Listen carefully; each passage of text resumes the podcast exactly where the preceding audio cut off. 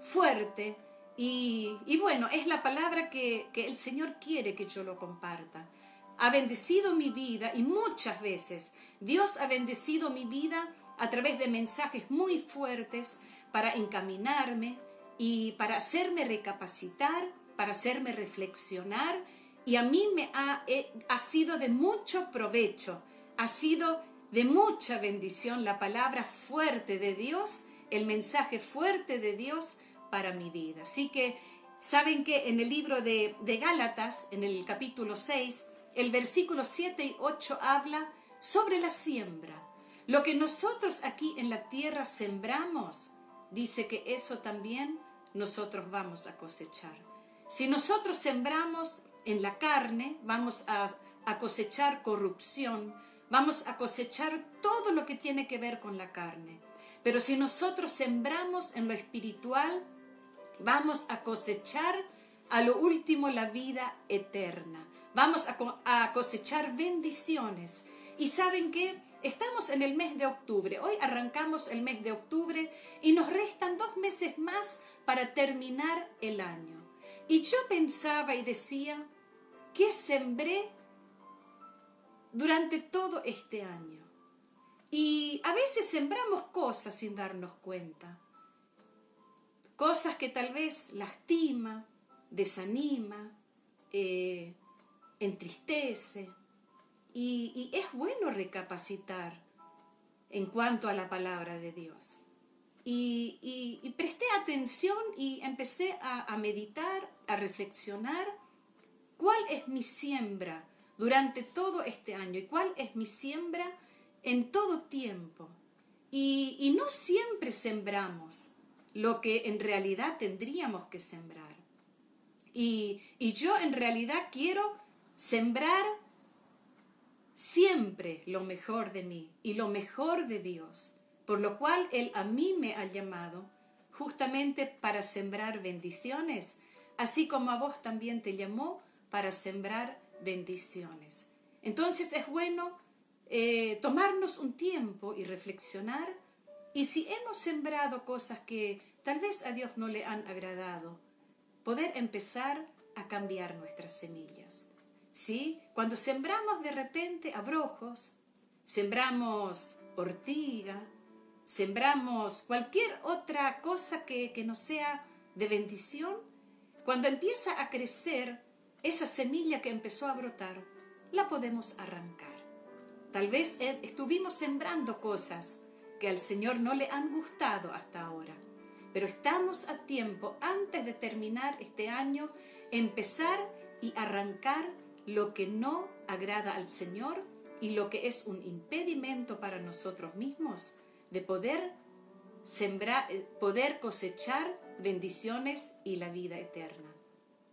Y en el libro de Hebreos, en el capítulo 3, en varias oportunidades, el apóstol Pablo trajo a la memoria cuando Moisés estuvo en el desierto con el pueblo de Israel, cuando Dios una y otra vez volvió a hablar y decía, si oyeres hoy mi voz, no endurezcas tu corazón. Si hoy Dios a nosotros nos da esta palabra, si oyeres hoy mi voz, no endurezcas tu corazón. Y vamos al, al capítulo 4, donde él vuelve también a decir, en el capítulo 3, él lo menciona dos veces. En el capítulo 4, en el versículo 7, a lo último, él vuelve a, a, volver, vuelve a insistir con esa palabra diciendo, si oyeres hoy su voz, no endurezca tu corazón. El versículo 11, un consejo para vos y para mí. Y dice así, Procuremos, pues, entrar en aquel reposo para que ninguno caiga en semejante ejemplo de desobediencia, porque la palabra de Dios es viva y eficaz, y más cortante que toda espada de dos filos, y penetra hasta partir el alma y el espíritu, las coyunturas y los tuétanos, y discierne los pensamientos y las intenciones del corazón. y no hay cosa creada que no sea manifiesta en su presencia, antes bien, todas las cosas están desnudas y descubiertas a los ojos de aquel a quien tenemos que dar cuenta. Díganme, es una palabra fuerte, es una palabra que nos sacude, es una palabra que, que nos quiere despertar, ¿sí? Y, y nos quiere preparar para que no caigamos en semejante ejemplo de desobediencia. Fíjense cuánto tiempo estuvo Moisés renegando con el pueblo de Israel porque no querían, no querían aprender, no querían hacer caso, eran desobedientes. No quiero decir que, es, que vos sos desobediente, pero a veces nuestros, nuestros ojos se enseguecen y no vemos en realidad eh, lo que tendríamos que hacer, lo que a Dios le agrada. Porque entramos en la corriente del mundo, eh, quedamos como dormidos, eh, estamos en las cosas, ¿no? Con, las redes, estamos ahí y en un momento nosotros nos, no, nos queremos empezar a, a correr a un costadito. Y estas palabras son justamente para evitar esto, para volvernos otra vez ahí en el, en el centro de la vía, en el centro de ese camino que nos conduce a, la prosperidad, que nos conduce a la bendición, la prosperidad de nuestra alma. ¿Sí? Cuando hablamos de prosperidad, no hablamos solamente de, de la cosa económica, sino la prosperidad tiene que ver primeramente con nuestra alma, porque Dios nos quiere prosperar en todas, en todas nuestras cosas, así como prospera nuestra alma. Primeramente nuestra alma tiene que ser próspera. Y puede ser próspera, depende qué es lo que nosotros sembramos. Alguien viene y se queja, ¿qué sembramos? Empezamos a, murmurar, empezamos a opinar y sembramos sin darnos cuenta, muchas veces pasa. Pero por eso de tanto en tanto viene una palabra que nos hace sacudir para que pensemos, ¿para qué es lo que estoy haciendo? ¿Sí? A mí me pasa y creo que a ustedes le pasa lo mismo también. ¿Y qué hacemos? ¿Qué hacemos si durante todo este año estuvimos sembrando cosas que sabemos bien que a Dios no le agradan? Porque tenemos en nosotros, podemos discernir muy bien entre el bien y el mal. Nadie puede decir, ah, yo no sabía, ah, ¿no? Sino que a veces no prestamos atención y empezamos a sembrar cosas y cuando nos damos cuenta, de repente en nuestro corazón se despierta angustia, se, despierta un espíritu de, tristeza, ¿sí? Y, y pensamos y decimos, ahora, ¿qué va a pasar? ¿sí? Tal vez hay personas que me están escuchando y dicen, si todo, todo lo que yo sembré, nunca sembré nada bueno, toda, toda mi siembra, desde que me acuerde, toda mi siembra es siembra de, discordia, de conflictos, eh, de peleas. Hay personas que continuamente buscan con quién pelear, si no, no tienen reposo, si no, no, no tienen satisfacción en su alma.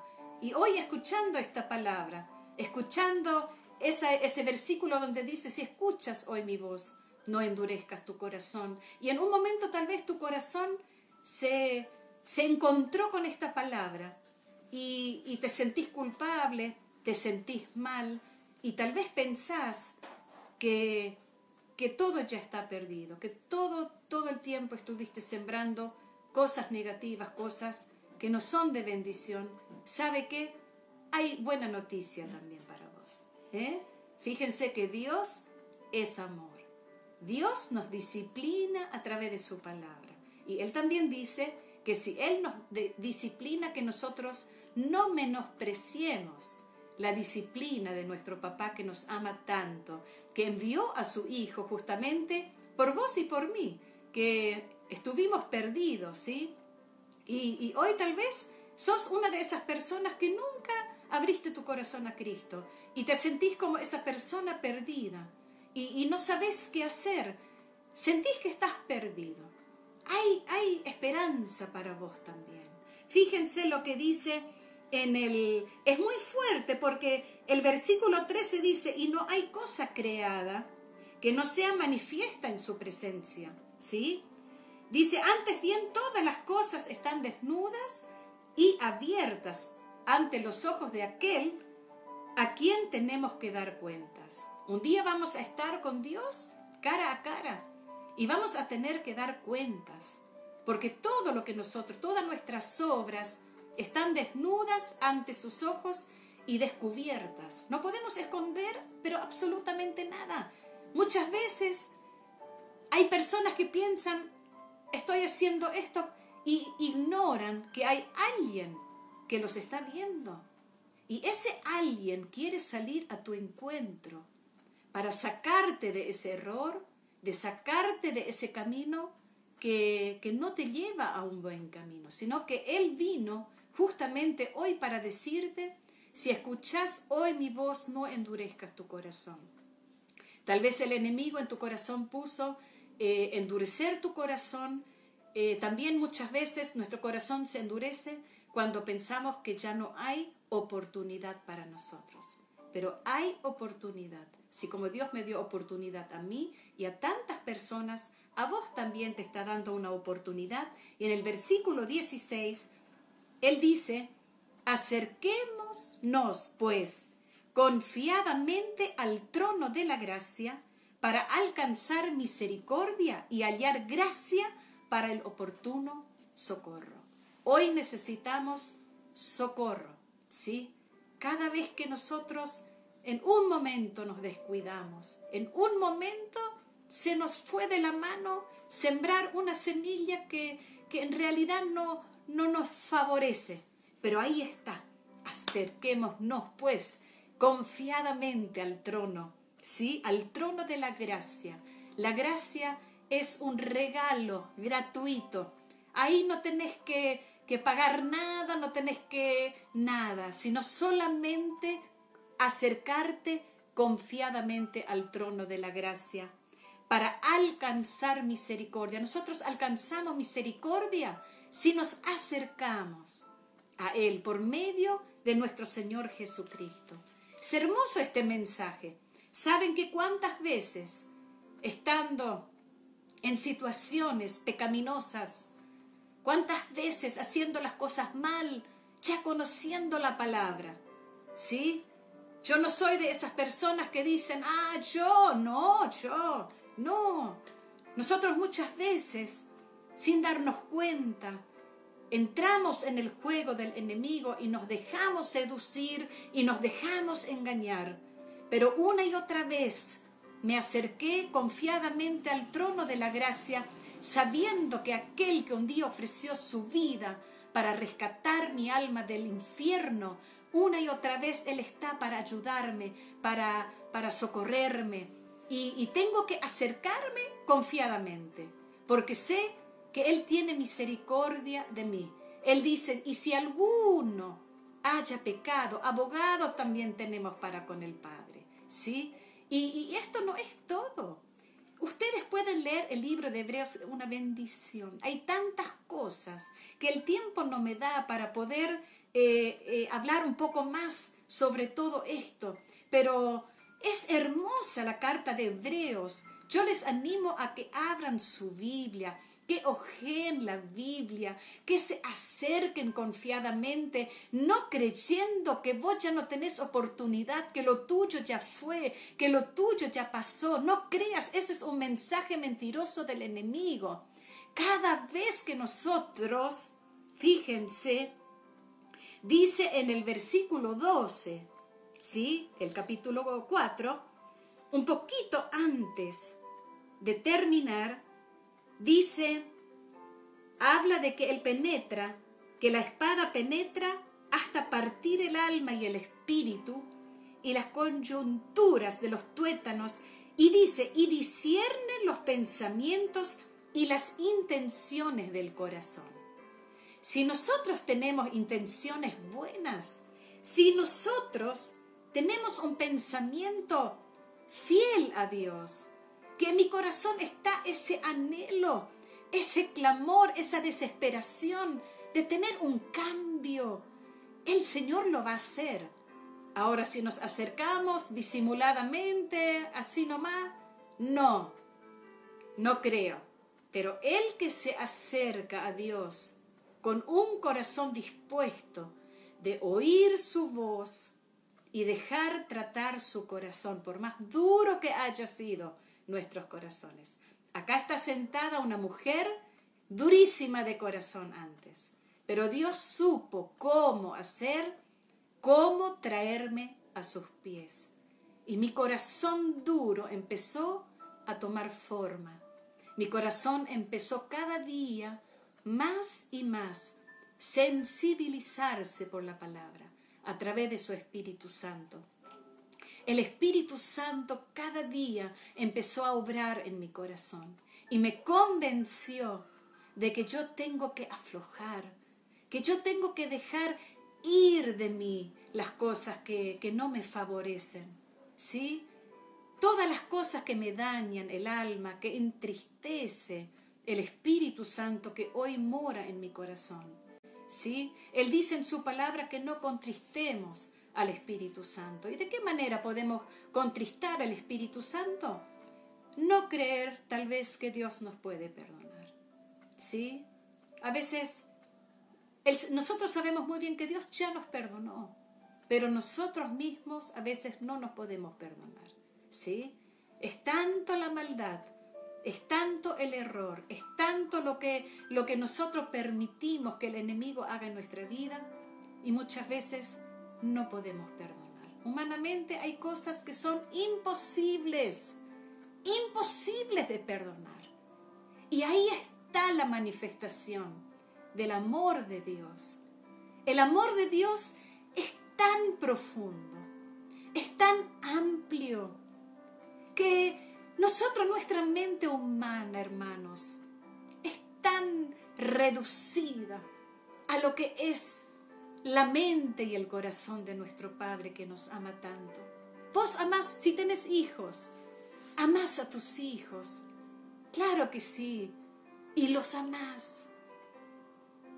Y saben que si tu hijo algo te hizo y, y vos le decís, bueno, quédate tranquilo, vení, vamos a hacer las paces. Y tu hijo no recibe, se siente tan mal tu hijo que piensa que Él no se merece ese perdón que vos le ofreces. Y te va a doler. ¿Y cómo te va a doler? ¿Cuánto más a nuestro Padre Celestial que entregó a su Hijo? Sí, por puro amor. Solamente por su gran amor. Porque tanto Él te ama. Acepta el perdón de nuestro Señor. Deja ir esa culpa. Deja ir eso lo que tanto entristece tu corazón y tu alma. Ese dolor, todo es eso lo que tanto te lastimó, esa carga tan pesada que sentís sobre tus hombros. Soltalo, solta esa carga. En Hebreos, en el capítulo 7, en el versículo 24, Él está vivo, Él murió, él resucitó y ocupó su lugar. Ahí Él está ahora mismo sentado al lado del Padre, a la diestra del Padre, nuestro Señor Jesucristo. ¿Y saben qué? ¿Saben lo que Él está haciendo ahora por vos y por mí? Vamos a leer. El versículo 24 habla de Jesús y dice, mas este, hablando de Jesús, por cuanto permanece para siempre. Él es inmortal. Es el único que murió y resucitó y que actualmente está vivo. Lázaro murió, resucitó, pero se volvió a morir. Pero Jesucristo, Jesucristo, nuestro Salvador y Libertador, Él murió, resucitó una vez y para siempre. Y ahí está, dice, más este, por cuanto permanece para siempre, tiene un sacerdocio inmutable, por lo cual puede también salvar perpetuamente a los que por él se acercan a Dios, viviendo siempre para interceder por ellos. Ahí está. Que el enemigo no te siga engañando. Que el enemigo no te convenza de que no tienes oportunidad. Es un mensaje del enemigo. Sabe que Satanás es el padre de la mentira. Y él siempre va a venir con mensajes para lastimarte, para herirte, para menoscabarte, para decir que vos no podés, que vos no sos digno y todo lo que es no, no, no, no, no, no. ¿Sí? Pero el Señor hoy te invita, ¿sí? Y te dice que vengas al trono de la gracia en el nombre de Jesús. Sé que esta palabra en algún corazón por ahí que se sentía tan culpable, que se sentía indigno, esa palabra sembró hoy en tu corazón un alivio, porque eso es lo que sentimos. Un alivio trae a nuestra alma su palabra. Es cuando entra, ay, ay, ay, es hermoso. Es la palabra, la espada de nuestro Padre, para sanarnos, para liberarnos, para hacernos recapacitar y para hacernos entender que somos sus hijos, los cuales Él ama tanto. ¿Querés aceptar? No sé, tal vez nunca recibiste a Cristo en tu corazón. Y por ahí algunos están medio medio de debiluchos. Qué bueno, qué lindo que estamos juntos unidos. Podemos orar y sé que la gracia y el amor del Señor va a llenar ese recinto ahí donde estás, va a descender la presencia del Señor, te va a envolver y te va a convencer, de eso estoy segura, de que hay oportunidad y hay vida eterna cuando empezamos a sembrar las semillas que el Señor quiere que nosotros sembremos. Señor, queremos agradecerte en esta tarde por este mensaje, mensaje fuerte. Tu palabra, como decían los discípulos a Jesús, ay Señor, ¿quién podrás soportar estas palabras? Pero sabemos que las palabras fuertes, esas palabras que, que entran en nuestra alma, en nuestro espíritu, para sacarnos buenos. Hoy, Señor, queremos agradecerte por tu palabra. Gracias, Señor. Y aquellas personas, Señor, que, que se han sentido fuera, Señor, de, este, de esta oportunidad, hoy sé, Señor, ahí donde están, pueden abrir su corazón y darte la bienvenida, Señor Jesús, simplemente diciéndote, Señor Jesús, yo te recibo.